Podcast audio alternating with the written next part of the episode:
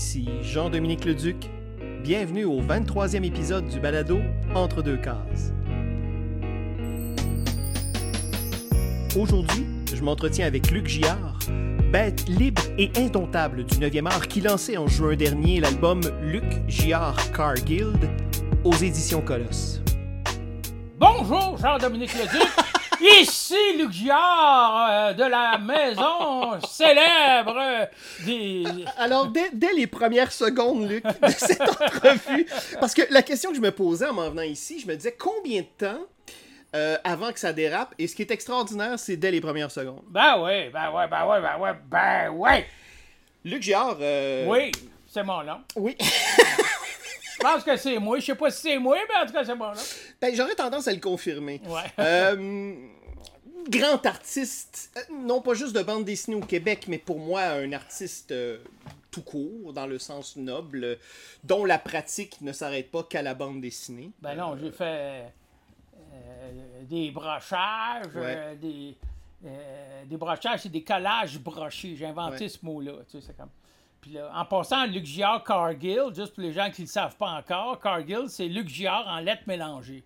C'est un anagramme de Luc Giard. Ah, alors moi je pensais qu'il y avait quelque chose qui se rapportait peut-être à mécanique générale dans la, dans la, dans la thématique de la voiture. Donc en Ben, fait, ça- en même temps, ça peut fitter après, mais non, parce que moi, j'ai créé Cargill, le- le- le- l'expression, en 1980 à l'Université Concordia. Je regardais beaucoup l'artiste Bruce Nauman qui faisait des anagrammes, ça fait la même. Puis euh, je t'ai dit, ah fuck, c'est trop le fun. Fait que là, j'avais commencé à en faire plein. Tu sais, Il y en a un autre, c'était Dual Greek, euh, ça fait la même. Puis là, euh, je trouvais que Cargill, puis comme c'était un fait, j'aime bien dessiner des autosports, puis des autos de course, ça fait la même. tu et sais. la turbo, euh, la turbo traction de Spiro et Fantasio. Ben ouais, ben ouais, ben ouais, ben ouais, ben ouais, ben ouais, ben ouais. Puis là, ah, elle est pas là, où c'est qu'elle est? Ah non, non, c'est qu'elle est l'autre? euh, la Bluebird que j'avais faite. euh, ben là, il y a la vraie en haut, là, regarde, tu vois en haut. Oui, la Blue. Oh, oui, oui, mon Dieu. C'est drôle parce que, ben, là, je- pour le bénéfice des auditeurs et des auditrices, hein, parce que là, on, on est que Ben euh, à l'auditif. À l'auditif. Alors, je suis dans l'appartement de Luc Giard et tu es, quasi- tu es pratiquement emmuré de livres. C'est Ouais, assez impressionnant. D'ailleurs, quand je suis rentré ici, euh, ça m'a rappelé euh, la fameuse librairie euh, parisienne, au- le, le regard moderne, qui a le même principe, c'est-à-dire que les livres sont à plat et montent vers le, le- le plafond. C'est drôle parce que la boîte de la Bluebird, là, de ouais. loin, on a l'impression que c'est une gouache de Luc Giard, l'illustration sur la boîte.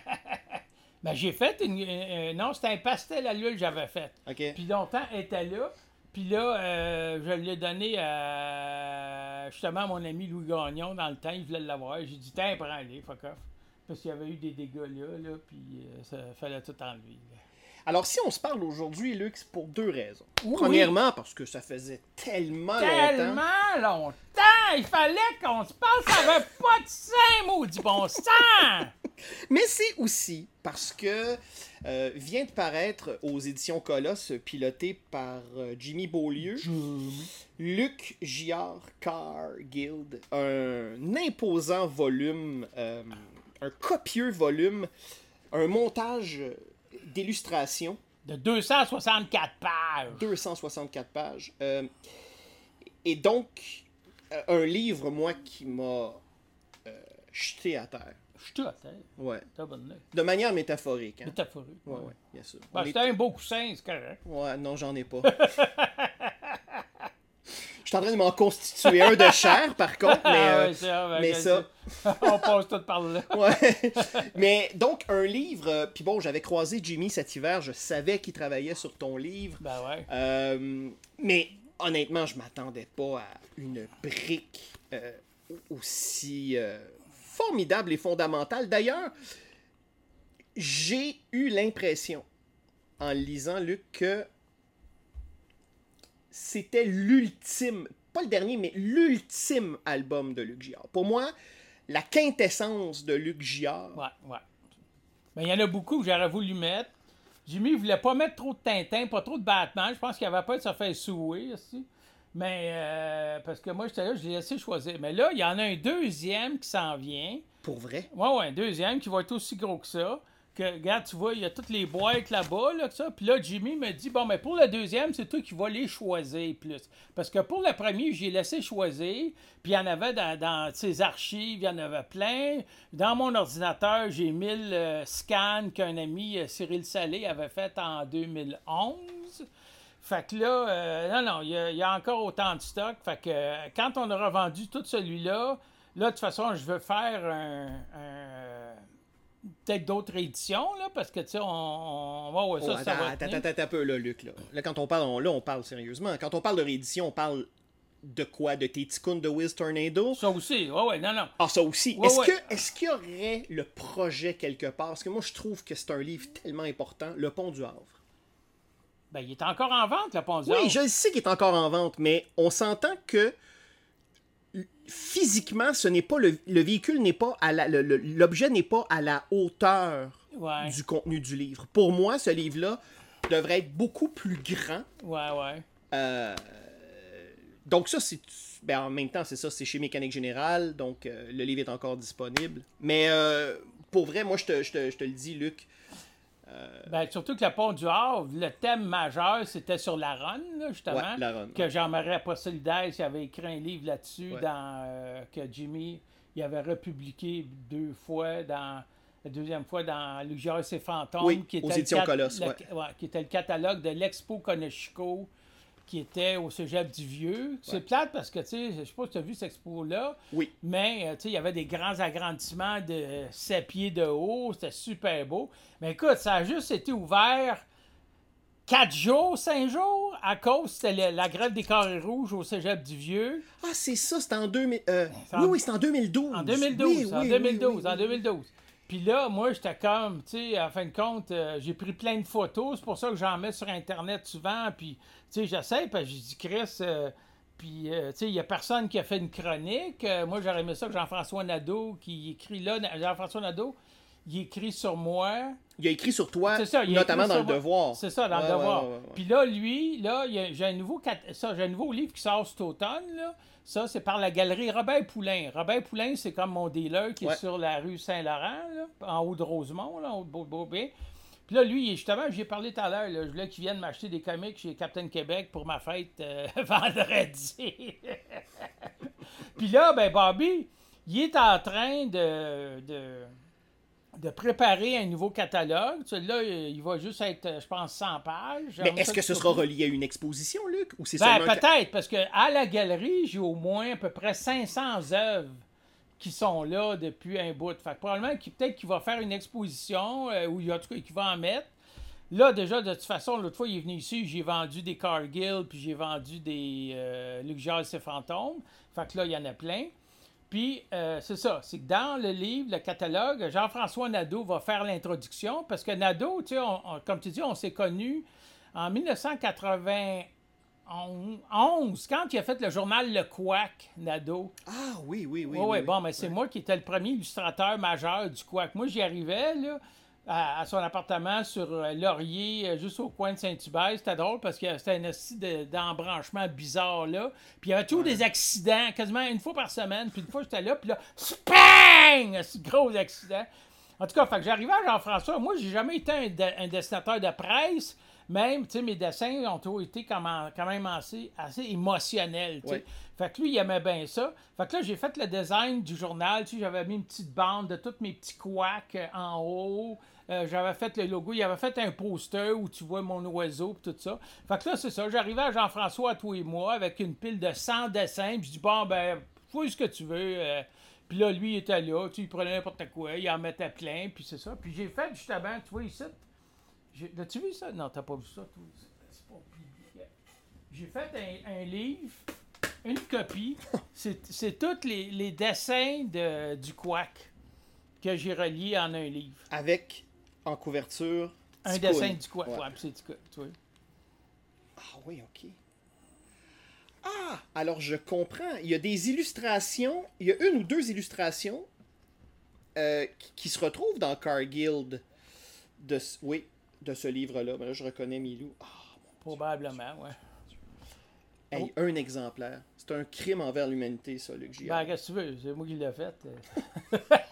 Ben là, tant qu'à faire, il aurait fallu que t'en fasses deux, trois de plus. Moi, je t'en mais, aurais acheté euh, un. j'ai- tout découpé mes journaux Ouais. Puis là, j'ai- mis les, euh, les dessins dedans. Peut-être qu'un jour, euh, avec Jimmy, on a plein de projets qu'on veut faire avec Jimmy. là. Alors, moi, là, Luc, si tu me permets, je veux faire. euh, On fera pas une chronologie.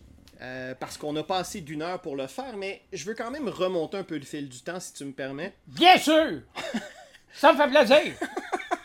Alors, dans les années 80, euh, pour le compte euh, des éditions Philactère et euh, Yves, qui, Ouais. qui a été par la suite propriétaire de la fabuleuse librairie Fichtre à Montréal. ouais. Il a publié Qu'est-ce qui se passe, Milou, Tintin, son petit gars. Mais ça, comment ça a commencé? C'est que j'ai commencé. Moi, je venais, ça faisait 8 ans que je faisais de la sculpture, tu sais, de 76 à euh, 84. Puis là, en 84, j'ai fait une exposition en galerie Articule. euh, les gens étaient bien poches. euh, puis là, je dis, ah, fuck off, qui mange tout de la manche. Je suis retourné à mes amours d'adolescent, tu sais, ou adolescent. Moi, j'étais bien, bien marqué par Neil Adams, euh, le Batman de Neil Adams Ben oui. en 72. Ouais. Puis évidemment, euh, en 86, mais là, c'était Ben là, Frank 84, Miller. c'est ça. Ben oui, Frank Miller. Tu sais, le Dark Knight Return, mon gars, ça m'a fait comme un truc de marde. si- Bon, pas un truc de marde, un truc de, de ciment d'en face. J'ai vu ça, puis c'est comme Wow! Puis justement, le dessin que euh, j'avais mis, puis tu m'avais dit, j'avais publié le Batman dans Amazing Heroes. Ouais, là. ouais. J'avais été publié neuf mois dans Amazing Heroes. En tout cas, ça pour revenir, en 87, j'avais décidé de faire des fanzines. J'allais à une place de Xerox, puis j'étais là, puis c'était des petits fanzines de 5 copies, pas plus, tu sais. Parce que, tu sais, j'étais comme. Puis là, euh, je faisais mes photocopies là. Puis c'est drôle parce que quand je faisais mes photocopies là, on était en 87. Puis là, il y a un gros gars qui me regarde, tout là, tu sais, l'œil bougonneux, tu sais. Moi, je le regarde. Le goût de dire Voilà, au chier, que tu veux, toi, René Métintin C'était Valium Ah, mon Dieu, rencontre au sommet! Ben oui, rencontre au sommet Valium qui était. Puis dans depuis ce temps-là, il y a eu comme une espèce de compétition entre lui et moi qui c'est qui- vraiment Monsieur Tintin au Québec, tu sais. Ben là, ok. Alors là, vu que tu m'ouvres la porte, euh, je la défonce. euh, de- de- Ah ouais, ah ouais, oui. non. Euh, évidemment, j'avais reçu Valium en entrevue euh, Ouais. quelques, quelques temps avant son décès. Ouais. Et il m'avait dit quelque chose par rapport à Tintin. Il m'avait dit Tintin, c'est à moi. Ouais, ouais. Et j'ai envie de te poser la question. Luc Giard, est-ce que Tintin est à toi? Non, Tintin, c'est moi! Ah, ben alors là, elle est là la différence Ouais, entre ouais, Valium ouais, et toi. Parce que Valium est dans. Valium était dans la représentation du personnage Ouais, et ouais. de son rapport à lui. Et puis, de toute façon, Tintin est relié à l'enfance parce Ben que ouais, ben c'est un personnage qu'on découvre. Ben ouais. Enfant. Moi, écoute, moi, je me rappelle, j'ai été marqué par Tintin. J'avais 4-5 ans. J'étais sur la rue des Jardins, en bas du stade olympique, en 61. Puis je, je me rappelle, j'étais dans ma chambre, je disais le Lotus bleu, puis tu sais, il faisait noir le soir. Puis j'avais peur, tu sais, le Lotus bleu, là, tu sais, tu sais, puis je, je lisais pas le texte, mais tu sais, moi, j'ai, comme je suis très visuel, puis je suis un dessinateur avant tout, tu sais, je veux dire, je, je lisais l'histoire. C'est ça la force de Tintin. Tintin, c'est un grand, grand raconteur visuel, tu sais. Oui. Je veux dire, t'as- même pas besoin de, de lire le texte, tu regardes tout ça. Ben, la, mi- mise en scène dans Tintin, Ah elle ouais. est impeccable. Ah ouais, ouais, non, c'est vraiment, là, il y a personne qui a... euh, Tu sais, la, la fameuse séquence euh, dans Tintin au Tibet où euh, Haddock éternue, là, puis ils sont assis à la table ouais, avec ouais. Chang. Et Ouais, ouais. Cette case-là, elle est hallucinante et elle est d'une clarté Mais au c'est niveau pas- de la C'est pas Haddock qui, qui éternue. C'est pas, c'est Tintin, c'est qui qui. Oui, oui, oui, c'est Haddock. C'est Haddock? Dans, dans, dans le, le gros salon, là? Oui, oui, oui, oui. Non, non, c'est Tintin qui, qui, qui s'est endormi puis qui a fait un rêve, puis là, il a crié Chang! Ah oui, c'est ça, voilà. Alors, c'est pas un éternuement, c'est le. Oui.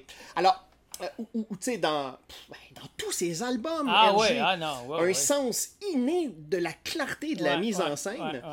ouais. Et moi, je trouve, de, de l'extérieur, le fait que tu affirmes que tu es Tintin, je trouve que ça met beaucoup de choses en perspective par rapport à ton œuvre, parce que quand on te lit, on... c'est comme si tu avais traversé de l'autre côté du miroir. Euh, et Ouais. c'est pour ça que quand tu dis tu deviens Tintin, c'est qu'à un moment donné, quand on lit tes ticounes, ben quand on lit tes Tintins et par la suite tes ticounes, Ouais. Là, on se dit, est-ce que c'est une figure paternelle? Est-ce que c'est une figure fraternelle? Qu- Qu'est-ce que c'est Tintin? Et dans le fond, c'est toutes ces réponses. Parce, Ben que, parce que Tintin c'est Luc Giard et Puis- inversement. Puis surtout, c'est, euh, c'est- à point parce que Jean-Marie pas solidaire. Quand il, euh, il- on est ensemble puis rencontré, lui, c'est le premier qui me dit Dis-toi, Luc, tu te mets dans la peau de Tintin. Puis il a écrit un livre qui s'appelle Dans la peau de Tintin qui m'a dédicacé. Quand tu ouvres la peau, c'est marqué à Luc Giard. Ah bon? J'ai jamais lu ce livre-là. Ah ouais, dans la peau de Tintin. Ok. Puis ça, il l'avait écrit juste à cause de notre rencontre, de mon rapport avec Tintin, puis ça avait donné une idée à Jean-Marie. Ah, je vais en faire, Jean-Marie, tu sais, il avait fait les métamorphoses d'Hergé Ouais. en 84, il avait fait... euh, sais qu'il a fait, il a fait 3-4 euh, Tintin, mais il avait fait celui-là, tu sais, les euh, le- dans la peau de Tintin, tu sais. Et c'est drôle parce qu'il va devenir Mon scénariste. ton scénariste Ben ouais, par la suite. Ben ouais, mais beaucoup ça. plus tard dans ta carrière. Ouais. Donc, euh, en remontant le fil du temps, quand on regarde tes premiers Tintins, Ben, c'est ça, on va revenir. Les premiers Tintins, tu vois, c'était drôle. C'était des fanzines, tu vois. Fait que j'étais ça, je faisais des affaires. Puis là, j'allais les porter à la librairie Fantasio, sur Rachel, dans le temps. bon. Puis là, c'était drôle parce que moi, je connaissais personne dans le milieu de la bande dessinée parce que, tu sais, je venais de la sculpture puis tout ça. Puis là, comme tu dis, je rencontre Cyrus qui arrive avec sa boîte de krypton de rectangle. je me rappelle plus. Puis tu sais comment qui Cyrus? Hey man, comment ça va, man? Fait que là, Cyrus m'invite au BD en direct au cégep du Vieux. Là, j'arrive au cégep du Vieux, je connais personne. Tu sais, je suis là, fuck, tu sais, c'est comme. Puis là, tout coup, sur le, le stage, il y a quelqu'un qui était pas là. Fait qu'il y avait un chevalet avec rien dessus. Fait que là, Cyrus, il me dit Hey man, vas-y, va faire ton. Sais, moi, j'ai pas de crayon, pas de pastel. Je demande au gars à côté Hey, euh, tu passes un pastel, quelque chose. Dit, ah, ben ouais, ça. Fait que là, moi, je travaille toujours bien vite. Sais, fait que là, je fais un gros tête puis ça. Puis là, je vais m'asseoir. Là, c'est ça. Millet arrive. Puis là, il voit ça. Fuck, Giard dans la salle, esti! Fait que là, Millet m'arrive, il dit Hey, hey, je veux publier tes Tintins. Moi, j'étais là, tu sais, innocent. Ben quoi, je les ai publiés, j'ai dit. Fait que là, non, non, je vais faire un livre. Fait que là, je dis Ah, puis j'avais pas encore publié dans mes fanzines Tintin et Crazy Cat, qui était la, la quatrième histoire. Mais Millet n'a pas voulu publier le premier inédit que personne ne doit voir maintenant, que ça s'appelait Tintin le squelette mort. C'est le, squelette- le squelette du capitaine Haddock mort. c'est comme la première histoire bien débile. Puis je sais pas, Millet, il dit Ah, celle-là est moins bonne. Mais tu sais, je veux dire, c'était ma première que j'avais faite. Puis là, on avait fait le lancement, je m'en rappelle, en 88 au, euh, au Café Maltaise. Je sais pas si tu as connu le Café Maltaise. Ça, c'était la place où on faisait des lancements dans ce temps-là. Puis je me rappelle, tous mes amis étaient venus. Puis euh, je me rappelle, euh, justement, Millet était là, Fournier était là. Puis Millet était tout bien fier, tu sais, parce qu'il l'avait tout fait à la main, le hardcover, puis tout ça. relié à la main. ouais. relié à la main, puis tout ça, tu sais. Puis moi, je la regardais faire, puis le milieu, ah oui, oui, regarde, qu'est-ce que j'ai fait, là, c'était là, tu sais. À ah oui, ben, ah ouais, vas-y, euh, vas-y, mon gars, Puis là, après, l'année après, on a fait, euh, j'ai fait atteindre son petit gars. Ça, ça a été vraiment un accouchement. hein. Ça m'a pris neuf mois. C'était vraiment assidu. Puis j'étais bien euh, traumatisé parce que, tu sais, la critique est encore, tu sais, ça a été comme quasiment passé dans le vide. Là, on a reçu la lettre d'avocat pour euh, une mise en demeure parce que euh, Ouais. fallait retirer les Tintins. Là, j'ai, appelé Jocelyne Lepage. J'ai dit, bon, ben écoute, puis là, elle dit, bon, on fait un article là-dessus. J'ai dit, ben certain. Fait que là, on a eu l'article dans la presse avec des photos. Puis là, après, ben, c'est là que j'ai décidé. De toute façon, dans Tintin, son petit gars, son petit gars, il s'appelait Ticoun. Fait que là, je me suis dit, bon, ben, de, de Ticoun à Ticoun's Always Tornado, ben, c'était comme la suite. Puis c'est là que j'ai, j'ai mis un masque, euh, puis j'ai habillé euh, en. Oui, puis là, tout à coup, euh, Ticoun devient comme un Robin. Fait que là, tout à ça, coup, ouais. Batman débarque Ben dans ouais, la ça. fantasmagorie. Là, tout à coup, ça, ça devient à la fois un autre. C'est pas une mutation, c'est même pas une mutation. C'est difficile à, à décrire. Il faut, il faut te lire pour comprendre. Ouais, ouais. Mais ben- c'est pas une mutation. C'est comme si Tikkun, c'était euh, tous les Luc Giard, en fait. Ben ouais, c'est ça. Ben ouais, ouais, ouais, ouais. Dans Ticoun, On va, prendre, on va prendre un exemple là, euh, Ouais. qui va peut-être parler aux auditeurs auditrices qui écoutent les films de Marvel. là. C'est Ouais, le ouais. multiverse Ah de Luc Giard.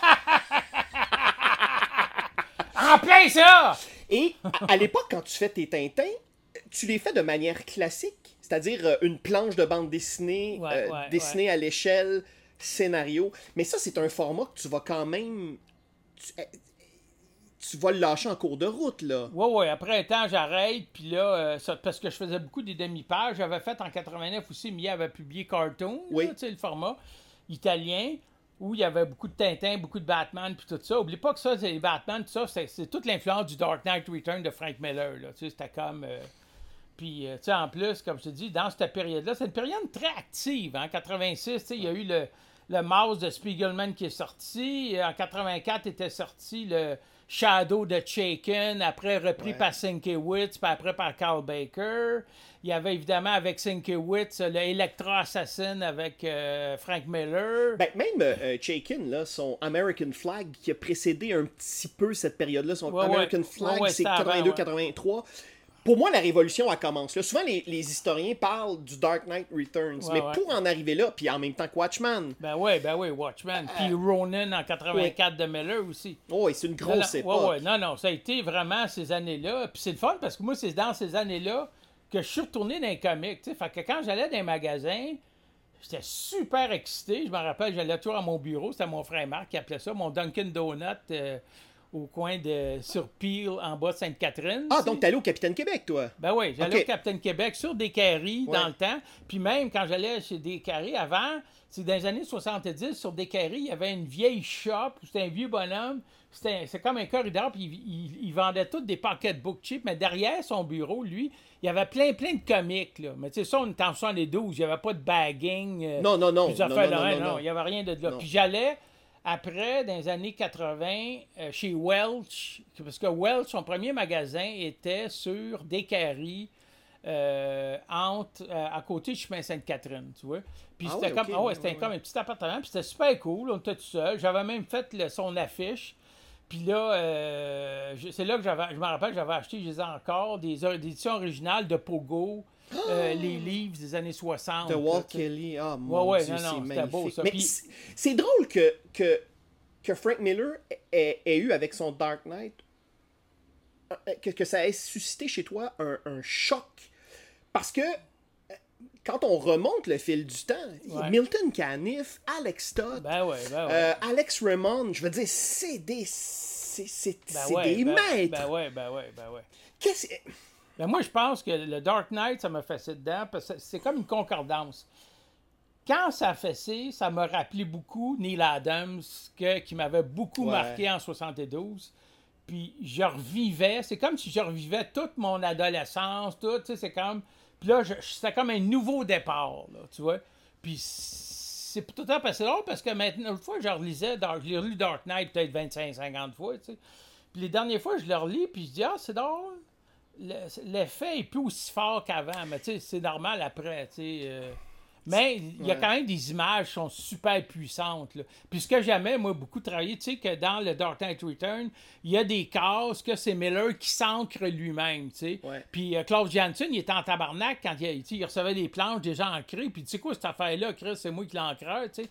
Mais Miller, euh, euh, c'était clair que Miller est, est capable d'aller chercher des émotions beaucoup, beaucoup plus euh, profondes que euh, Klaus Janssen. Klaus Janssen a un ancrage beaucoup plus solide, ça fait le même, mais tu sais, comme la scène bien dramatique là, entre le Joker et Batman là, dans le Tunnel of Love, là, tu sais, puis tu vois, là, c'est maniaque, c'est fin, fin, fin, puis tu vois les expressions, là, tu sais, c'est comme... Puis ça, c'est parce que c'est Miller. Quand Miller s'ancre, tu sais, c'est comme... Il va chercher des niveaux d'émotionnel que Janssen n'était pas capable d'avoir. Mais il y a quelque chose pour moi dans Dark Knight Returns, surtout quand je, quand je le relis à l'âge que j'ai maintenant. Ouais. Et là, euh, je vais peut-être en faire sursauter certains, mais je trouve que ça a une énergie juvénile. Il y a- Ah, ben oui, il y a- ben oui. Oui, mais il y a, il y a- des gens qui, qui- Il y a des penseurs, non, non, il y a des gens qui sont très, très. euh, qui ont un rapport euh, très protocolaire à cette œuvre-là, alors que pour moi, alors que Frank Miller était quand même un auteur de bande dessinée qui avait quand même du métier, là. ça faisait Ouais, quelques ouais. années déjà qu'il faisait. Ouais. Mais pour moi, il y a une telle énergie juvénile, c'est profondément manichéen. Ah ouais, ah ouais. Euh, Ben, tu sais, c'est les grands thèmes. hein. Tu sais, je veux dire, quand tu dis le tome 1, c'est Frank Miller, c'est Batman qui réalise ce qu'il est. Il est cursé, tu sais, avec sa bataille avec Two-Face. Après, avec le mutant, là, c'est qu'il réalise qu'il est vieux. Puis là, après, c'est la bataille contre la, la femme, la mère, Ouais. euh, le Joker. Et après, le père Superman. Tu sais, c'est très, très. euh, Miller a vraiment fait dans ses quatre tomes. Puis c'est drôle parce que moi, j'avais écrit tout un texte là-dessus une fois. Puis je l'ai mis sur le net. J'ai eu aucune réponse. Puis je dis, oui, mais écoute, comment ça que. Puis dans le Comic Journal, tu sais, Gary Groth, il en parlait, mais personne parlait de ça. J'ai dit, c'est tellement évident, tu sais, je veux dire, c'est. Les quatre sont très importants, puis c'est vraiment la descente aux enfers.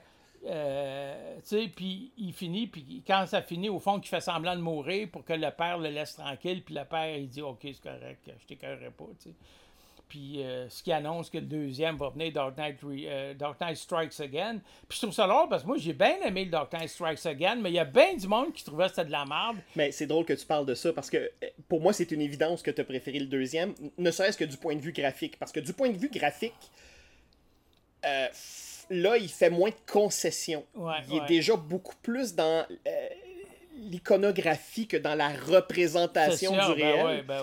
Et ça, ça n'a pas plu à des lecteurs Non, de super-héros. Ben ouais, ben ouais, c'est ça. Puis le- les couleurs que Lynn Varley elle faisait, moi je trouvais ça c'était Eh, super c'était ouais. Ben c'est ça, quand j'ai vu qu'il y avait plein de monde qui aimait pas. euh, j'ai dit, ben oui, on s'en met un cap. Puis je sais pas si tu regardes, t'en rappelles, derrière dans la, dans la critique, il y avait, comment il s'appelle, James Ko- Kochalka ou une affaire Ah? James Kochalka, oui, C'est oui, ça, oui, ouais. Lui, il dit, c'était super bon ce qu'il dit. Tu sais, il dit Dark, Dark Knight Strikes Again.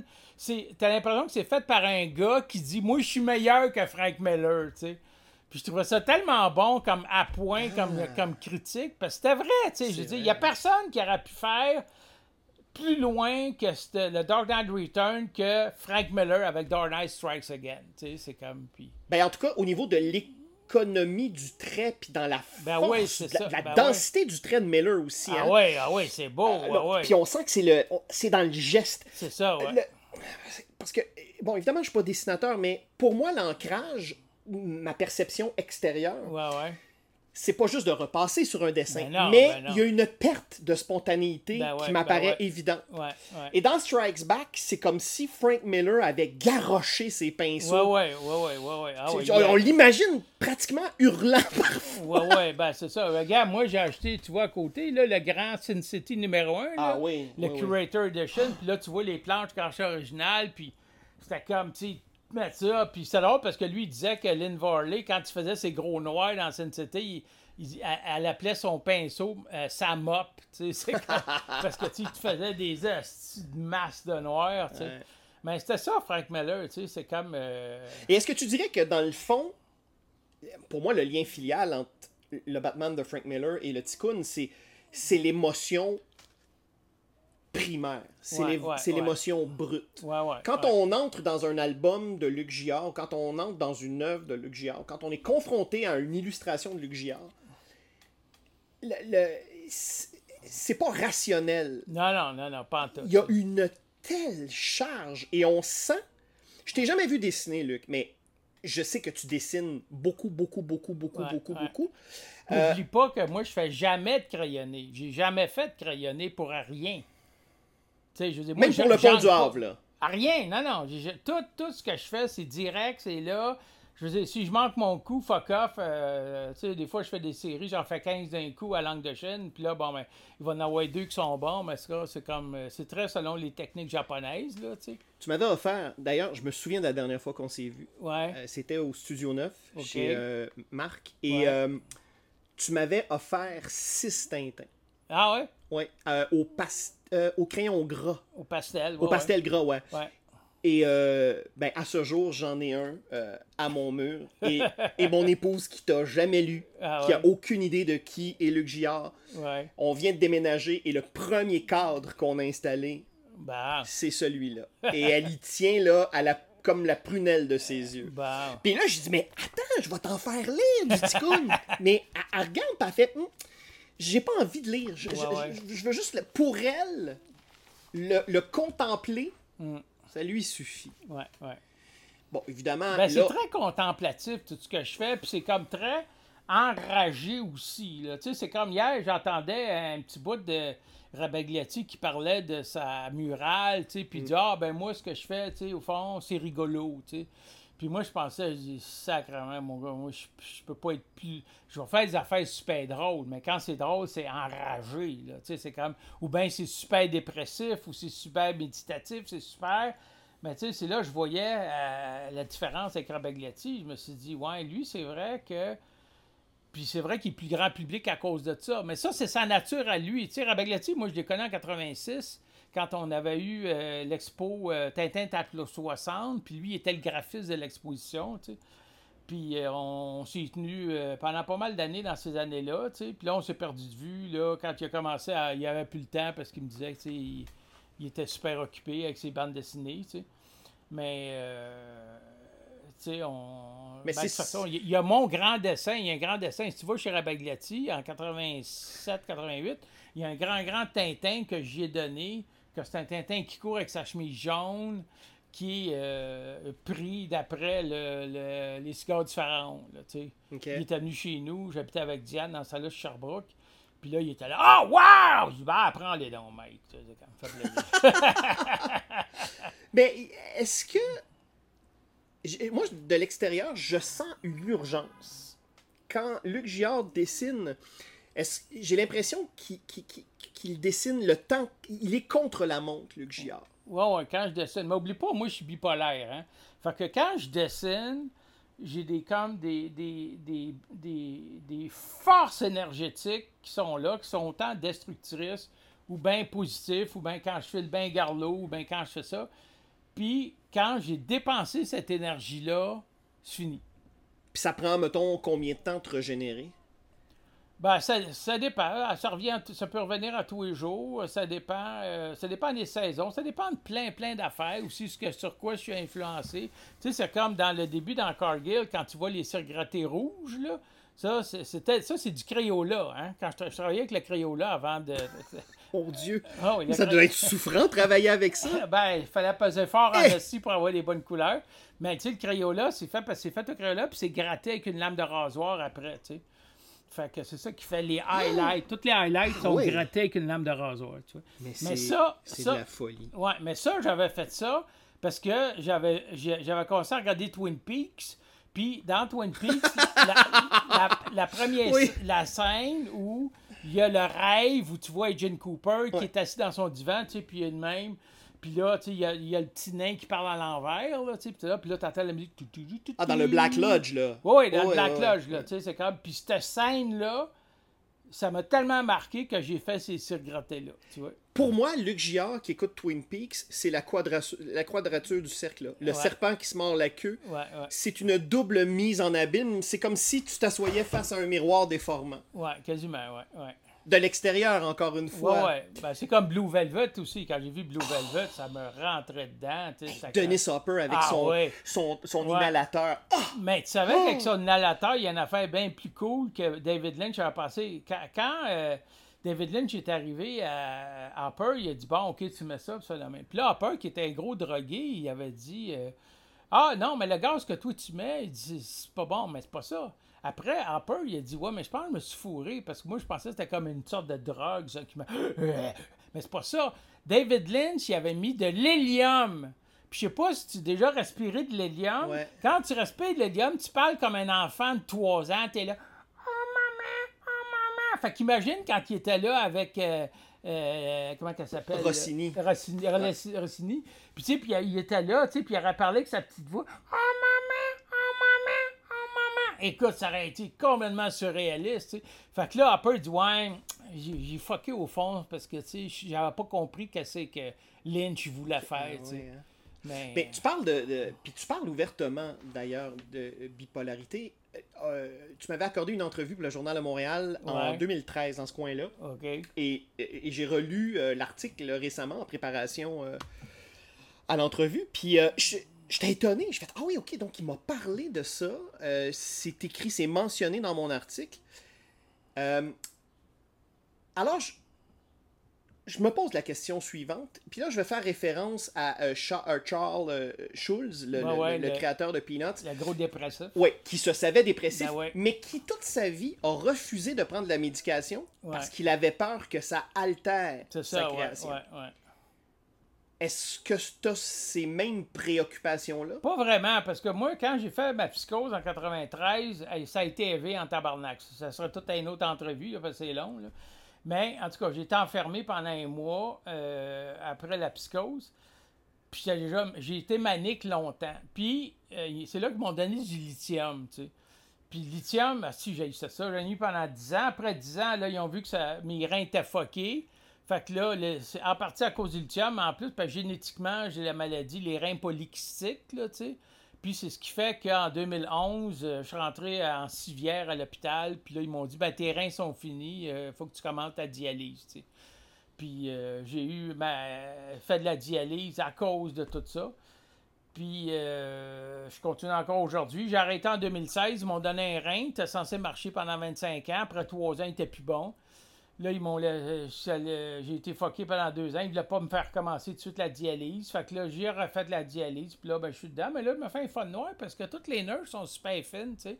C'est toutes des nurses qui viennent de plein de pays. tu sais, Il y a des, des Philippines, de la Grèce, euh, de la Chine. euh, euh, alors, c'est vraiment euh, une Perse. euh, ils sont vraiment le fun. tu sais, Ils sont très, sont très femmes, sont très sensuelles. C'est vraiment des nurses. Puis comme c'est un hôpital anglophone, sont encore plus. euh, sont très moments. C'est- bien le fun quand je vais là. J'aime bien ça, tu vois. Mais en tout cas, tout ça pour te dire que moi, c'est que la psychose a tellement été forte que je m'étais dit non, j'ai pas le goût de refaire de psychose. Fait que j'ai accepté de prendre du lithium. De toute façon, j'avais commencé à faire une thérapie, puis j'avais dit à mon psy, c'est un grand noir qui ressemble à John Coltrane, tu sais, fait que c'est comme... Puis quand on faisait nos thérapies, c'était quasiment comme des, des, des, des combats de boxe, là, tu sais, parce que, tu sais, moi, j'étais là, il dit, moi, je veux savoir, il dit, c'est pas, pas les pilules, tu sais.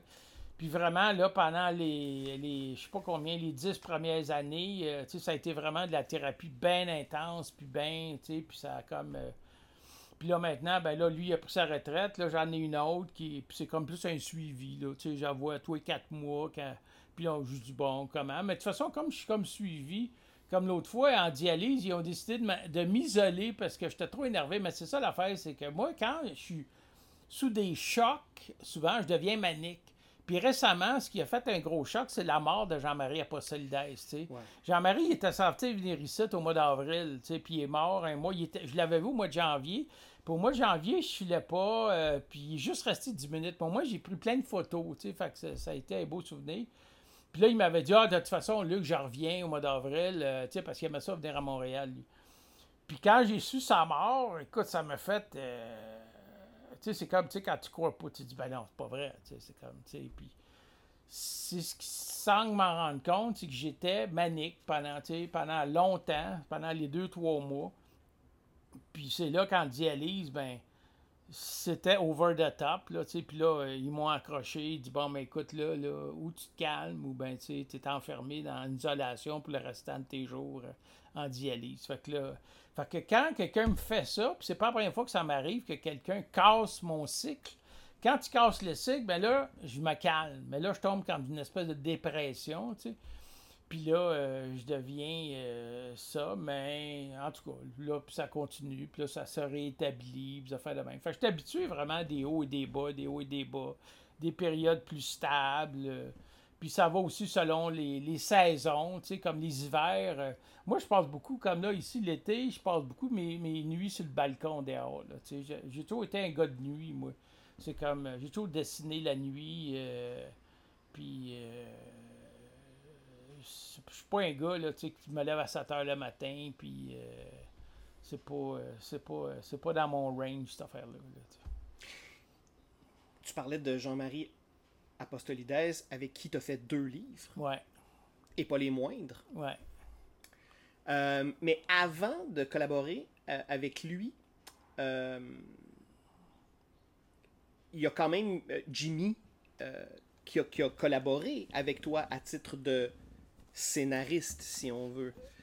Parce Ben- que quand on scénarise Luc Giard, Non, il m'a jamais scénarisé, Jimmy. ben, il avait fait une première version de... euh, Konoshiko, oui, Ouais, oui, c'est Konoshiko, vrai. ouais, Konoshiko, il a fait la première version. Voilà. ouais. Alors, quand on, sait, quand on collabore avec Luc Giard, au niveau de la scénarisation, corrige-moi si je me trompe, mais le premier travail, c'est de trouver une ligne, c'est d'assembler une, masse de dessins Ouais, ouais, c'est ça. Et trouver une ligne. C'est ça, ouais. Toi, comme créateur, euh, quel effet ça te fait, ça, de voir quelqu'un qui, tout à coup, dans cette espèce de chaos créatif-là, trouve un ordre?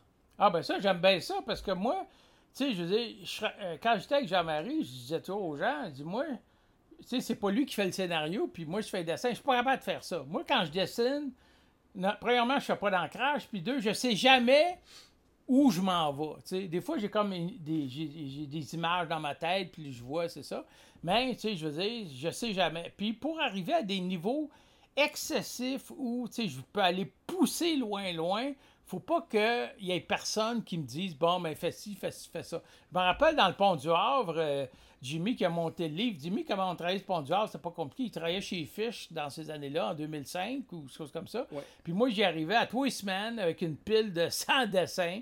Puis là, je dis, bah, ben, attends, Jimmy, c'est ça. Puis des textes aussi. Puis là, je dis, bah, arrange-toi avec ça. Puis là, Jimmy, il était là, il dit, ouais, puis là, il, me faisait des petits thumbnails des fois, tu sais, pour euh, du temps. euh, ça peut t'inspirer. Puis moi, je regardais, ah, fuck off. C'est pas parce que je voulais pas prendre les thumbnails à Jimmy, c'est parce que, tu sais, c'est quand même.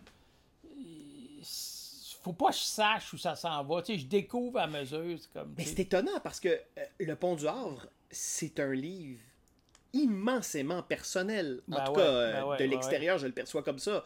Parce que c'est Luc Giard qui fait la run, Ben hein, qui marche dans Montréal.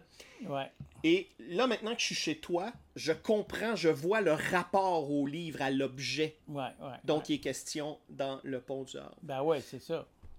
Je dors avec mes livres. Tu vois, il y en a sur mon lit. euh, Est-ce que c'est est -ce c'est rassurant pour toi, la présence des livres? Ben ouais, ben ouais, ben ouais, ben ouais. Bon, alors, euh, tu vois, moi, je, je m'occupe euh, des, des- des affaires de, de- de Pierre Fournier. Ouais, Euh, Il ouais. m'avait mandaté avant d'être hospitalisé, puis euh, placé en CHSLD. Ouais. Et il m'avait donné ce mandat-là. Et, euh, et Pierre aussi était entouré de livres.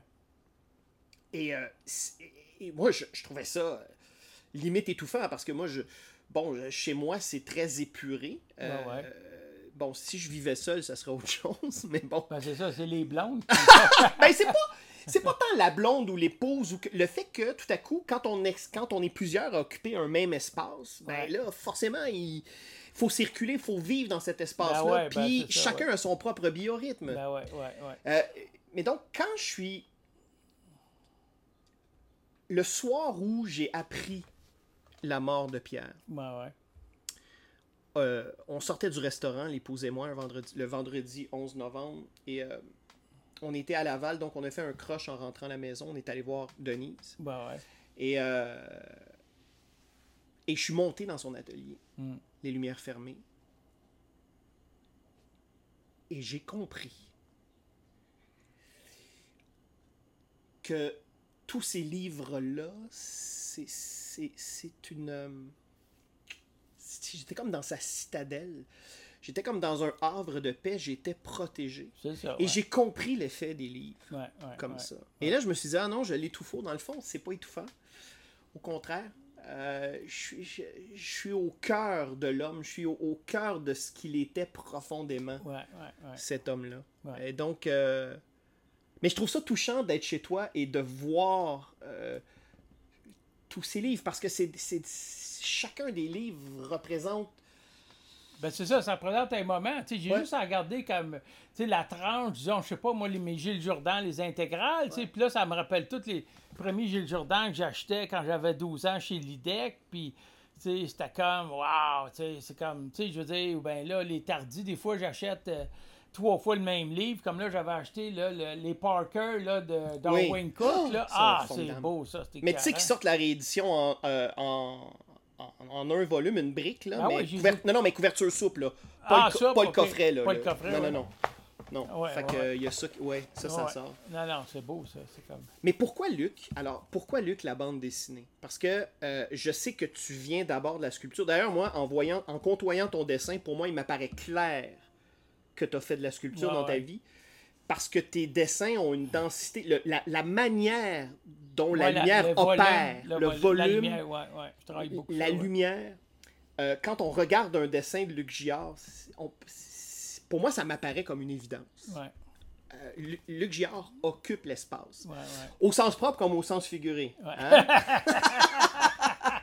mais, mais pourquoi t'être tourné vers la bande dessinée euh, au, au lieu de peut-être poursuivre dans une veine plus classique, c'est-à-dire faire des tableaux?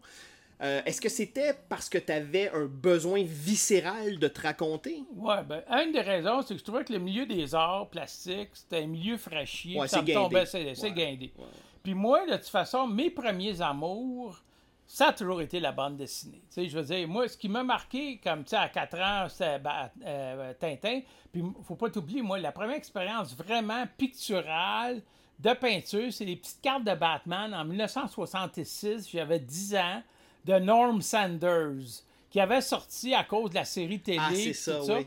Puis ça, c'est des petites peintures. C'est le gars qui a fait les cartes de Mars Attack aussi. là, Ah oui, la oui, peint- c'est ça, c'est magnifique. ça. Ah oui, c'est beau. Là. En tout cas, ça, ces cartes-là, je me rappelle, j'étais dans le cours de récréation, dans, sa- dans, dans la cour de Saint-Jean-Baptiste-de-la-Salle, juste en bas du stade olympique, mais il n'y a pas de stade olympique. Là, on est en. Mais non, c'est avant le 60 stade, là. Ben oui, ils sont en 66. Puis là, là, tu sais, j'étais là, puis je regardais ça, puis c'est comme. Puis j'ai j'ai comme perdu, puis ça. Mais en 89, quand le gros film de Batman est sorti, ils ont ressorti en, en petit coffret, toutes les cartes, flambant neuves, beau carton, puis tout ça. Puis euh, j'avais acheté ça chez Nova, tu sais, j'avais vu ça, 25$. piastres. J'étais, ah, fuck. Fait que évidemment, j'ai tout racheté ça. Puis ça, ça m'avait bien marqué. Puis là, après, tu sais, c'est évidemment que quand j'étais comme. Euh, j'ai continué. Puis là, les années 70, ben, tu sais, c'était Neil Adams. euh, J'étais un gros maniaque de. Son, son Batman, là, ça me rendait malade. Bernie Wrightson, Bernie ben Wrightson. oui. Toutes les Bernie Wrightson de, de Creepy Eerie, là, tu sais, l'histoire de Black Cat, de ça, ça, ça vraiment. euh, je veux dire, euh, puis son Swamp Thing, puis ça, mais c'était surtout les histoires de Creepy Eerie. Mais c'est drôle parce que ça, c'est des dessinateurs ultra réalistes. Euh, C'est-à-dire qu'ils sont très, très détaillés. Bernie Ben ouais. Wrightson, c'est Ouais, ouais, ah c'est ouais. travaillé. Ouais. Neil Adams aussi. Neil Adams ouais. a amené. Pour moi, il a amené un swing à Batman. Il Ouais, a vraiment Ah amené ouais, un mouvement, mais aussi, il y a, il y a- il y a- y a quand même un, un certain réalisme. D'ailleurs, quand il avait fait son histoire là, de Green Arrow puis Green Lantern sur, ben la- sur le crack puis sur le racisme, Ben ouais. Puis, tu sais, dans les comics, je veux dire, ça c'était nouveau. Là. On Ben n'avait ouais. jamais vu Ben, ça ouais, euh, ouais, de toute l'histoire, même avant les comics, quand c'était les strips dans les journaux. Là. Je veux Non, dire, on n'avait jamais vu ça. Là. Personne ne parlait de drogue dans ce temps-là. tu sais. Non. Mais donc, la bande dessinée, c'est- donc ça. C'est ce, c'est ce véhicule pour te raconter. Mais en même temps, tu ne, tu ne fais pas, tu ne produis pas de la bande dessinée au sens classique du terme. Puis là, tu l'as dit, tu fais pas de crayonné. Non. Euh, t'es- beaucoup dans, dans l'instant présent, donc t'es ouais. dans le geste. C'est ça, ouais, ouais, c'est ça. Ben, quand j'ai fait Tintin son petit gars, là, c'était. Je racontais des histoires. Oui, c'est plus ça, structuré, ouais. Mais c'était quand même stressant. Je savais jamais tu sais, où je m'en allais. Là, Tu sais, c'est comme, ben, c'était comme drôle. Puis là, après, ben, c'est comme j'ai fait juste comme des dessins, des affaires, des affaires de même. Puis là, après, ben, comme j'avais décidé, j'étais dans le milieu des, des- de la bande dessinée, ben, il fallait que ça soit de la bande dessinée. Fait que là, avec Jimmy, bon, ben, là, on dit, bon, OK. Puis avant, avec Millet, euh, on a fait les cinq premiers ticounes. Là, Ouais. c'était comme les petites bandes dessinées là aussi. Puis là, euh, avec Jimmy le pont du Havre, il a dit bon, mais OK, on va raconter. Puis c'est Jimmy qui a- il était en train de virer fou parce que, tu sais, tout mettre la mise en page, puis prendre mes textes, puis tout ça. Tu sais, c'est comme. euh, puis, euh, mais c'est clair. Puis, de toute façon, une des raisons pourquoi je suis allé en, sculpture, en peinture, c'est parce que quand j'avais 18-19 ans, j'étais à Brébeuf. Puis, euh, tu sais, j'ai fait le cours classique, puis tout ça. Puis, je, voulais aller comme en. j'ai- J'aimais le dessin, je voulais être architecte ou ingénieur, tu sais. Mais là, il y a trop de mathématiques, puis là, j'ai dit, ah, fuck off, j'ai tout coulé mes cours, puis là, j'ai dit, je m'en vais en art. Mais là, l'art, dans ce temps-là, c'était l'art abstrait qui, qui était improvisé. C'était comme le, le- le cours qu'il donnait à Brébeuf dans ces années-là, ça c'était en 74 à 76. C'était beaucoup un cours qui était inspiré du Bauhaus plus que d'autres choses, tu vois. Ouais. Fait que c'était ça. Fait que là, moi, j'étais là, je dis, ah bon, OK. Puis j'avais rencontré un sculpteur qui s'appelait Roland Poulain, qui, euh, que j'avais commencé à être son assistant, puis tout ça. Puis c'est là que j'avais vu comment un atelier, ça marche. Euh, tu sais, je coulais du ciment pour lui, tu sais, on faisait les moules, puis tout ça. Puis c'est là que, euh, après avoir fait deux à Concordia, où là, la première année à Concordia, j'ai fait beaucoup, beaucoup de dessins, puis beaucoup d'eau forte. C'est ça aussi, j'ai fait beaucoup de Ah gravures, oui, moi, là. J'ai ouais. fait beaucoup d'eau forte. Puis euh, avec en eau forte, j'étais avec Irène Wetton, puis elle m'encourageait vraiment, tu sais, je veux dire, je faisais plein d'expériences, euh, tu sais. Puis euh, la deuxième année, c'est là que j'ai commencé à faire de la sculpture à temps plein. Puis là, j'étais beaucoup influencé par l'atelier de Brancusi, les photos de Brancusi, puis euh, l'atelier de Giacometti, mais surtout l'atelier de Brancusi, où au fond, ici, mon appartement, c'est beaucoup inspiré. Si tu regardes la, la télé de Brancusi, il y a ces colonnes sans fin qui montent tout le temps, puis Ouais. les sculptures un peu partout ici, puis là. C'est comme si je fais pareil, mais avec des livres, tu sais, c'est comme... Puis là, ben, c'est là que j'ai loué mon atelier au 51-48 Saint-Laurent, de 78 à 80. Puis c'était drôle, parce que quand j'étais là, j'avais vu des gars en face, qui s'étaient... euh, qui zigonnaient dans ça, puis moi, je ramassais du bois partout.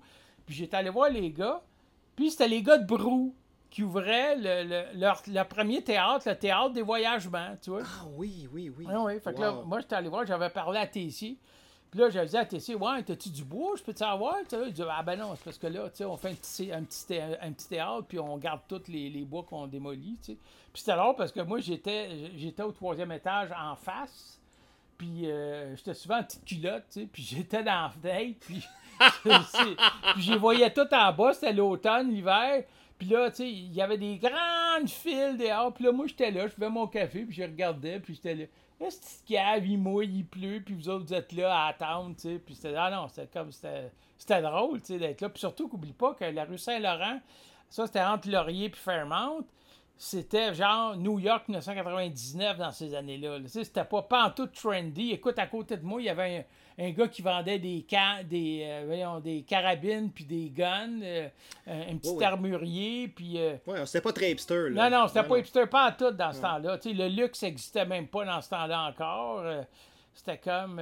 puis j'ai eu ça pas ça. Puis je me rappelle que je faisais mes sculptures. je- J'étais bien pauvre, mais j'avais réussi à survivre la première année, surtout parce que j'avais reçu de l'assurance chômage d'un- d'une job que j'avais faite l'année avant. Fait que j'ai été chanceux. Puis là, j'avais reçu une petite bourse du Conseil des arts euh, de, de matériaux. Puis euh, c'était le fun parce qu'avec ça, j'avais pu, avec mon ami Pierre Prudhomme, euh, on avait fait les musées. tu sais, j'étais allé voir le musée Rodin à Philadelphie, la collection des Marcel Duchamp. J'étais là, fuck, ils sont tous là, le grand verre. Puis, la scène cochonne, là, où il y a deux grosses portes, puis tu regardes dans un trou, puis tu vois une femme tout nue écartée. Je savais même pas que ça existait. Je regarde les deux grosses portes, puis c'est quoi ça? Puis là, je regarde dans le trou. Tabarnak! C'était drôle aussi. Puis, euh, mais pour dire, parler d'exposition, l'exposition qui m'a plus marqué, puis la peine qui me marque beaucoup aussi, c'est Jasper Johns. Ah, bon, alors, oui. Alors, ça, c'est c'est quand même une influence. Ah ouais, Jasper Jones, c'est une grosse influence. Je veux dire, la plupart, tout le côté painterly que je vais faire, Ouais. ça vient de Jasper Jones. Puis quand j'ai vu sa grosse rétrospective au Whitney à New York en 77, on était dans celui-là. Écoute, ça m'a fait. J'ai jamais vu d'exposition aussi. C'était comme. euh, C'était comme le coup de poing que j'ai eu après en 86 avec le Dark Knight Return, mais encore plus. que je voyais toutes les, les œuvres mythiques de Jasper sais, puis c'était tout de l'encaustique, euh, de la tabac à l'huile, tu sais, c'était là. Tabarnak. Écoute, c'était deux étages pleins de Jasper Jones. C'était à quel musée, ça? Le Whitney à New York. OK. Le Whitney. Puis c'est drôle parce que pendant ce temps-là, au Modern Art, il y avait l'expo le- les dernières années de Cézanne où il y avait tous ces monts Sainte-Victoire, tu sais. Puis là, on- je regardais ça, mais tu sais, j'étais tellement dans, dans Jasper Jones que, tu sais, même qu'on était retourné la voir deux fois, l'exposition. C'était vraiment, là... C'est encore aujourd'hui, tu sais, c'est comme... euh, J'ai je sais pas combien de catalogues de Jasper Jones qui, qui ont été faits, tu sais, c'est comme... Ah non, c'était... Puis le plus drôle, c'est que ce catalogue-là de l'Expo 77, c'était un gars, je connaissais pas. C'était Michael Crichton qui avait fait le, le texte. Ah oui, Ah oui, oui, oui. Michael Crichton. Oui. Puis Michael Crichton, les gens euh, guindés dans le milieu des arts, ils chiaient dessus. Du succu, ce trou de cul-là. C'est pas un critique d'art euh, officiel, tu sais. Puis là, Michael Crichton, tu sais, lui, c'est comme, tu sais, elle est toute chier, tu sais, c'est comme... Puis il a fait un super beau texte, c'était vraiment vivant, vivant, c'était bien, bien bon. Puis après, quand j'ai su c'était qui, puis j'ai commencé à lire ses livres, ses romans, tu sais, puis j'étais là, Ah, OK, c'est le même gars, il a fait un catalogue C'est de quand même étrange, ouais. Ah, c'est très, très étrange. Écoute, dans- je pense que dans toute l'histoire de l'art moderne, ça n'a jamais, ça a jamais été répété, une expérience comme ça. Mais c'est dommage. Parce que moi, je trouve qu'il y a y quelque chose, justement, de. euh, de très libre là-dedans. Ben et, ouais. et- et- et un regard autre Ben ouais. sur une matière, sur une œuvre, sur, euh, sur un corpus. Il faut pas se fermer à ça, parce qu'autrement, on, on perd la perspective. Ben ouais, ben ouais, ben ouais. Puis surtout que ce qui est drôle, c'est que Michael Crichton, dans tous ses films, quand tu regardes bien, tu vois, il y a une grande gravure de Jasper Johns quelque part sur un mur, tu sais, dans celle-là. Que Ben là, tu vas pas me faire écouter tous ces films pour que j'en fasse ça. Ah, faut que tu les écoutes. Non, non, non, il y a sûrement quelqu'un sur YouTube qui a, qui Ouais, qui a fait une vidéo. Ouais, c'est ça. Euh, J'ai longtemps eu l'image d'un Luc Giard, un artiste seul, isolé. Pourtant, tu fait partie euh, d'un collectif très important dans le renouveau de la bande Disney québécoise, Mécanique, Générale. générale. Ben Et ouais. c'est drôle parce que pour moi, c'est comme un boys band où chacun a une influence musicale différente. Ouais, ouais, ouais. Euh, C'était comment ces années-là? De, de- comment toi t'as vécu euh, Ben moi, j'ai, commencé ça, c'était drôle, c'est parce que j'ai rencontré Jimmy. C'est comme, euh, j'allais chez Fish, puis là, Jimmy, il travaillait à la librairie Pantoute dans ce temps-là. Puis il était venu à Montréal, il s'était euh, habité à Montréal. Puis là, ben, tu sais, je rentre chez Fish, puis là, Jimmy, là, hey, Luc Giard! Puis moi, j'étais là, tu sais, au bavé comme, tu sais. J'ai dit, hey, t'es bien énervé pour un petit gros calice, C'est même lui qui le raconte dans un de ses livres. Ouais. Fait que là, on a commencé, puis là, je sais pas comment ça a commencé, parce que c'est surtout Mécanique Générale, c'est surtout de la gang de Québec, là, Ouais. tu sais, des amis de, de Jimmy. Moi, j'étais comme plus un, un ami par Jimmy, un outsider. Puis là, ben, on, on se rencontrait, on, a fait une coupe, une fois par année, on faisait un pique-nique chez euh, Seb, euh, Sébastien Trahan, Ouais. dans sa maison à, euh, voyons, c'était où, là, petite Bourgogne, dans ces affaires-là, tu sais. Puis on, on- c'est ça, on était là, puis c'était plus un party, un, un barbecue, ça fait la même, tu sais, puis euh, on jasait, mais c'est ça. Non, c'est vrai qu'il y avait une belle synergie. Je me rappelle aussi, il y a une fois, dans les débuts, on avait fait un livre, Jimmy avait dit « Ah, OK, on va tous voir une game de baseball au stade olympique. Ouais, le pitcher pense à sa Le blonde. pitcher passe à sa blonde, c'est ça. Puis on était tous allés là. Puis, euh, tu sais, euh, moi, j'étais ah, j'étais écœuré, j'étais tanné. Je finissais pas de crier, de faire le débile. Je me promenais dans les allées. Demain. Ils avaient toute honte de moi. Ils étaient là, voyons, qu'est-ce qu'il y a. Donc, il est possédé, ce maudit fou-là, tu sais. Puis, euh, ah non, c'est ça. Fait que ça a fait le petit livre, là, tu sais. Ah ouais, c'était le fun. Mais il y avait quelque chose de- d'hétéroclite, mais en même temps qui fonctionnait dans Mécanique ouais, Générale. c'est tu ça. Il y avait quand même une. euh, Parce que bon, Benoît Joly, Ouais. euh, qui est dans une veine beaucoup plus poétique, qui a Ouais, un dessin aérien, ouvert. T'as Eric Asselin, que c'est c'est compact, c'est cru, c'est dans ta face. Ouais, ouais, ouais. Euh, Puis t'as ben, Jimmy, euh, qui... qui... euh, Jimmy qui, qui, qui est pas fixé. Hein? Ben, D'ailleurs, c'est un artiste qui se, Ouais, qui ouais. se fixe pas, Jimmy. Non, non, Jimmy, euh, c'est comme tu, tu vois évoluer beaucoup. Ouais. Tu vois. euh, S'il revient tout le temps, c'est ses belles femmes. euh, ça, Jimmy. euh, Ouais, bon, pour en dire autant de toi, euh, Ah ouais, ben ça, oui, ouais, évidemment. Euh, bon, on J'aurais voulu en mettre plus de mes pitons dans le livre, mais là, Jimmy, euh, mais attends le prochain, attends le prochain, là, on va en mettre des pitons. Je devrais pas dire piton, excusez mesdames, mesdames qui ont regardé ce, qui écouté ce, ce podcast. Des femmes, des femmes charnelles, des femmes magnifiques. euh, il y a aussi Philippe Gérard, Ben ouais, évidemment. Philippe Gérard, ben ouais. euh, Puis Sébastien Trahan. Ben ouais, très, ouais. Donc, euh, donc, vraiment, six styles, six tonalités, six sensibilités complètement différentes. ouais. Mon seul regret, Luc, c'est que j'aurais aimé que cette, que, que cette structure-là perdure dans le temps.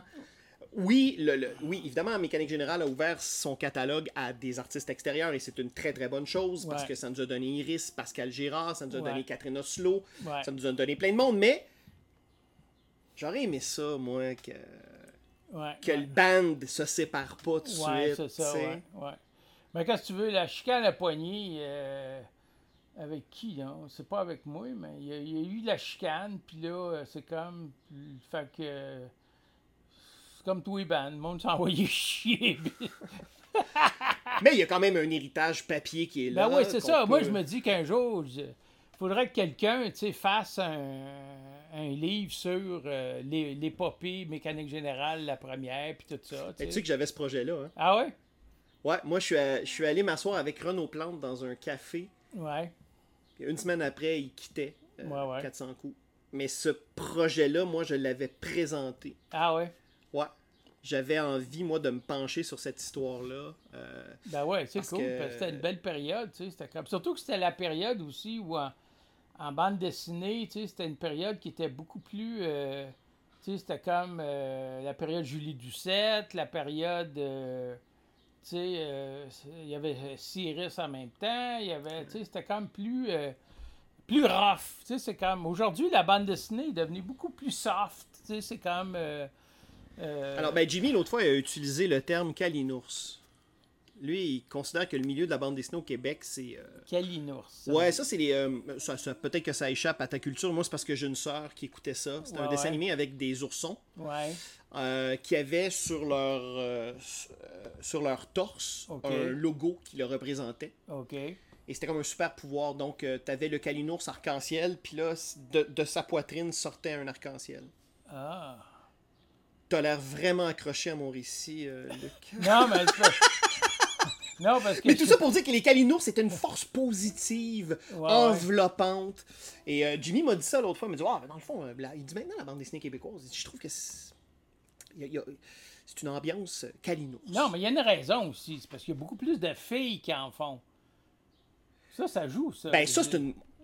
Moi, je trouve que c'est une excellente nouvelle. Parce qu'au Québec, euh, ces dernières années, et euh, je me ferai peut-être pas d'amis en le disant, mais on est entre euh, toi ouais. et moi, là. Il n'y a personne qui nous écoute. Non. Euh, de, parmi les trucs les plus intéressants que j'ai lus Ouais. euh, au Québec, c'est beaucoup des œuvres signées de jeunes autrices. Ouais, ouais, ouais. Puis tu sais, le retour de Julie Doucet. Ben ouais, écoute. Écoute, Luc, le retour ben de ouais. Julie Doucet. Arrêtez d'attendre le retour de Jésus. Ben hein? ouais, ben. Julie est là, là. Profitons-en. Ben, ouais, c'est ça, tu sais, je veux dire, écoute, tout est dans Julie. Je dire, tu, tu regardes ça, c'est comme... euh, Julie, moi, j'allais la voir une couple de fois, ici, puis là. Puis écoute, je me rappelle une fois, c'était tellement drôle. Ça, c'était avant Internet. Julie, là, c'est une maniaque du courrier, hein. Mm. Elle est f- elle est folle. Écoute, elle déménageait, c'est quand elle déménageait à New York. Fait que là, j'étais allé dans son appartement, écoute, je te mens pas, là, il y avait des lettres, là, tu sais, comme toutes mises euh, verticales minces, Ouais. là. Il y en avait huit pieds de long à terre. Ça, c'était son courrier qu'elle recevait, puis elle envoyait à chaque personne, puis elle m'avait envoyé, je me rappelle, à New York, des lettres personnalisées. Écoute, c'est débile, tu sais, c'est comme... Puis moi, j'étais là, c'est toi qui fais tout ça, tu sais. J'ai dit, ben, où tu vas chercher le temps et l'énergie? Ah non, euh, Julie, tu sais, ça travaille tout le temps, tout le temps, tout le temps, tu sais, j'ai jamais vu ça, là, tu sais, c'est comme... Puis une fois aussi qui était drôle, ça, c'était comme... euh, c'était après que j'avais fait ma psychose, puis on était dans un autre logement, tu sais. Puis là, tu sais, euh, elle est épileptique, tu sais, fait que, tu sais, euh, elle en parlait dans ses BD. Puis là, euh, je veux dire, euh, on était là, puis moi, je prenais mon lithium pour la bipolarité, puis elle, elle prenait ses pilules d'épileptique. J'ai dit, ah, c'est calmique. La bande dessinée québécoise euh, prend soin d'elle. ben, c'est quand ça, tu même. sais. Ben ouais, tu sais, c'est comme, tu sais. Alors, tout ça pour dire, Luc, que ton nouvel album, euh, Luc Giard, Car Guild, euh, c'est un, pour moi, c'est un morceau de bravoure. C'est un livre extraordinaire. Euh, seule présence du texte, c'est à l'intérieur du dessin, à quelques rares Ouais. endroits. Mais tu sais, il était censé au début avoir plein de textes. Hein? La raison, ce qui est arrivé, c'est que Jimmy, parce que tu sais, moi, j'écris souvent des textes sur Facebook, tu sais, selon mes états d'âme. ça- Puis Jimmy n'a pas réussi à les retrouver parce que je mets trop d'affaires sur Facebook, fait que c'était rendu trop loin, là, il ne retrouvait plus ça. Là, euh, euh, Jimmy, tu sais, c'est comme. Lui, c'est toujours genre, oui, oui, on va travailler ici, on va travailler ici, oui, c'est ça. Puis Jimmy fait toujours 3000 affaires, tu sais. Fait que là, le temps arrivait, le temps arrivait. C'était censé sortir au début, peut-être pour l'exposer au mois de novembre. Évidemment, c'est dit, ah, ben, j'ai pas dit correct. Fait que là, après, il y a eu, bon, OK, là, on met le deadline, c'est le festival euh, sur la rue Saint-Denis au mois de, au mois de mai, tu sais. Fait que là, tout à coup, on a été comme pris. Écoute, on a fini le livre le soir à 4 heures du matin. On était en FaceTime, lui puis moi, tu sais, puis il m'a envoyé des dessins. Il dit OK, on met celui-là, on met celui-là, on met celui-là. Puis à 4h30, on a fini. Puis à 7h30, il allait porter. Au cahier du livre. Ouais, c'est ça, à son imprimeur. Ouais. Fait que, tu sais, c'était comme. euh, Puis ce que j'aime beaucoup, c'est que son imprimeur, tu sais, c'est vraiment. C'est. C'est- c'est c'est- tu sais, c'est saturé, les, c'est de la belle reproduction. Là. Je trouve ça super beau. tu sais. Ah oui. Parce que quand j'étais avec les livres de, euh, avec Jean-Marie publiés par Benoît Peters, c'était comme fade. J'étais là, ah fuck, tu sais, pourquoi, pourquoi, tu sais, c'est comme, puis en tout cas, ce que tu veux faire. Mais ça, Jimmy, vraiment, là, ça a comme, euh, ah ouais, je suis vraiment content. là, tu sais. C'est vraiment un, un livre qui nous moi en tout cas, qui me hante encore. Il y a des illustrations qui remontent. Il y a, des, il y a, il y a certaines illustrations. Il y a, d'ailleurs euh, une double page que je crois me souvenir était dans ton livre avec Grégoire Bouchard. euh, Ouais, vers, le pays des morts. Vers ouais, le ouais. pays des morts, ouais. Ouais, ouais. Euh, je reconnais, il y, y a des. Bon, ça ici. euh, la femme couchée sur du papier, là. Et là, là. Voilà ici. Ah, ouais, ouais, ouais, ouais. ouais. Donc, euh, à la page 56, pour celles et ceux qui vont s'acheter le livre. on- Puis 56, l'année que je suis né, puis c'est ma fête dans deux jours. 50. Ah oui, hein? Ouais. Le 7 du 7. Mais là, euh, c'est trop coquet. euh, Je te, le- je te demanderai pas quel âge ça te fait. puis J'ai pas envie de- 67 ans! 67 ans, Luc. Incroyable. Incroyable, mais vrai. Incroyable, mais vrai. Il est encore vivant. Alors, ben tant mieux. Tant mieux. Parce qu'on veut te garder longtemps encore, surtout que là, comme tu dit en début d'entrevue, il y a euh, sur la. Il y a sur le four, euh, sur le poêle, il y a un deuxième livre Cargill. Ouais, ouais. Tu as un autre projet aussi de catalogue. euh, Il y a le catalogue de la galerie Robert Poulain Ouais. qui va devoir sortir cet automne. Puis, euh, on a parlé qu'on veut faire les intégrales Ticoun, tu sais. Oh, fait que ça. Puis Jimmy voulait mettre avec les intégrales Ticoun, peut-être euh, et son petit gars, euh, Qu'est-ce qui se passe, Milou? Euh, Il y a Donald Debt. Écoute, ça pourra faire un hostie de briques, là. On verra, là. Moi, je disais à Jimmy, demande une bourse, Calis, aussi, puis comme ça, tu pourras. euh, Ben, j'espère que on pourra, que, que les lectrices et lecteurs, surtout les nouvelles générations qui ne te connaissent pas, Ouais. auront la chance de mettre la main sur une nouvelle édition parce que bonne chance pour essayer de les retracer. Ces livres-là remontent à il y a plus de Ben ouais. 30 ans. 30 ans. ouais. Et euh, ben, pas besoin de te dire que tes livres de Tintin, euh, du côté des collectionneurs, ça vaut quand même cher. Ouais, ils sont rendus, là, je pense, à 250 pièces. Ben oui. Fait que, tu sais, c'est comme... euh, Puis à un moment donné, euh, faut que ça circule entre les mains du plus grand nombre. Mais je sais que. Euh, je me rappelle plus c'est quel. Je pense de, que- certaines histoires de que- Qu'est-ce que tu casses, Milou? J'ai été piraté en Europe. C'était des gars à Lyon qui ont fait des pirates. Fait je trouvais ça super drôle. Tu sais, j'étais là. Je dis, ah ouais. Puis là, j'ai- quand j'ai vu ça, j'ai écrit au gars. J'ai dit, ah ouais, fais-en d'autres. C'est pirate, pirate. C'est drôle parce que Yves Rodier et toi, euh, vous êtes deux Québécois euh, qui avaient fait du Tintin Ouais, ouais. et qui avaient été piratés. ouais. Et euh, les pirates font beaucoup d'argent sur votre dos. Ouais, ouais. Ça. Bah, Ben, beaucoup d'argent, c'est relatif. C'est là, relatif, mais, ouais. Mais bon, alors, ben écoute, moi, je nous souhaite tous ces livres-là, Luc. Et le plus important encore, je te souhaite la santé. ouais, moi aussi, certain. Merci beaucoup, Luc Giard, d'avoir, euh, de Ça- m'avoir accueilli chez vous dans ton antre et d'avoir accepté de m'accorder cette entrevue. Ça m'a fait très plaisir. Je, je savais pas à quoi m'attendre, Luc, en toute, euh, Ah en toute franchise. Je me disais, est-ce que ce sera un bon jour? Est-ce que ce sera un moins bon jour de Luc? Euh, Et je trouve que cette entrevue-là, en fait, elle est un, elle est un peu à l'image de ce que tu es foncièrement. Euh, une personne entière et un, et un artiste entier aussi. Et merci beaucoup parce que c'est très rafraîchissant. Malgré la chaleur. euh, Ouais. ah oui, Chris. C'est pour ça que j'ai mis ma petite chemise pas pesante. Je sais pas si je rentrais dedans. J'ai dit, ah ben oui, je rentre dedans. Que là, Ben, Luc Giard, merci beaucoup. ça fait plaisir.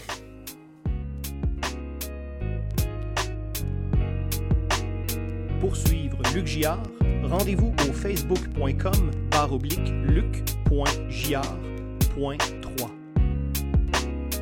Indicatif sonore, Xavier Pinchot. Pour nous suivre, rendez-vous au rss.com barre oblique podcast au pluriel barre oblique entre deux cases. À bientôt.